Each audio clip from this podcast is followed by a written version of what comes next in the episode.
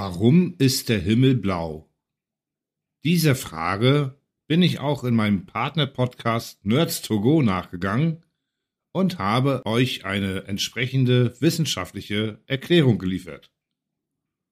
Wie die Erklärung Ende des 19. Jahrhunderts hätte aussehen können, das erfahrt ihr in der nächsten Geschichte. Es war eine warme Sommernacht im Jahr 1899, als der junge Professor Theodore Higginsworth seinen wissenschaftlichen Durchbruch erzielte. Seit Jahren hat er sich mit der Frage beschäftigt, warum der Himmel blau ist. Seine Kollegen hatten ihn belächelt und ihm gesagt, er solle seine Zeit nicht mit solchen kindischen Fragen verschwenden. Aber Theodor ließ sich nicht beirren. Er war entschlossen, das Rätsel zu lösen und der Welt zu beweisen, dass es einen wissenschaftlichen Grund für die blaue Farbe des Himmels gab.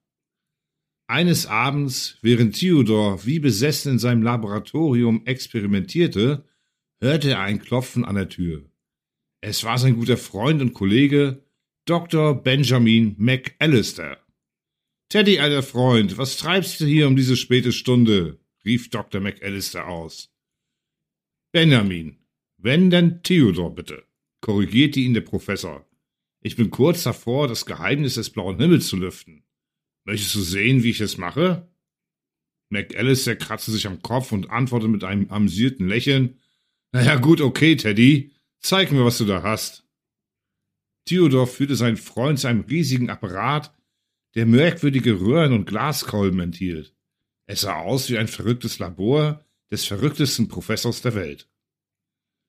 Siehst du diese Flüssigkeit hier? Fragte Theodor, während er auf ein Reagenzglas zeigte. Das ist mein Geheimnis. Ich habe herausgefunden, dass, wenn man es in die Luft sprüht, der Himmel blau wird. Dr. McAllister konnte sein Lachen nicht mehr unterdrücken. Teddy, mein Freund, du versuchst also den Himmel mit blauer Farbe zu besprühen? Ja, das ist ja genial. Der Professor sah seinen Freund mit funkelnden Augen an.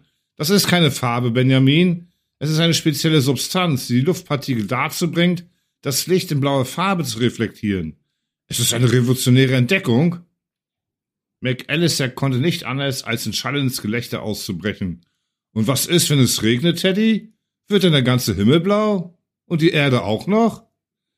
Theodor dachte einen Moment nach und antwortete schließlich mit einem Grinsen, ja, dann hätten wir wohl den ersten blauen Regenbogen der Geschichte, nicht wahr? Die beiden Freunde lachten herzhaft, während Theodor sein Experiment fortsetzte.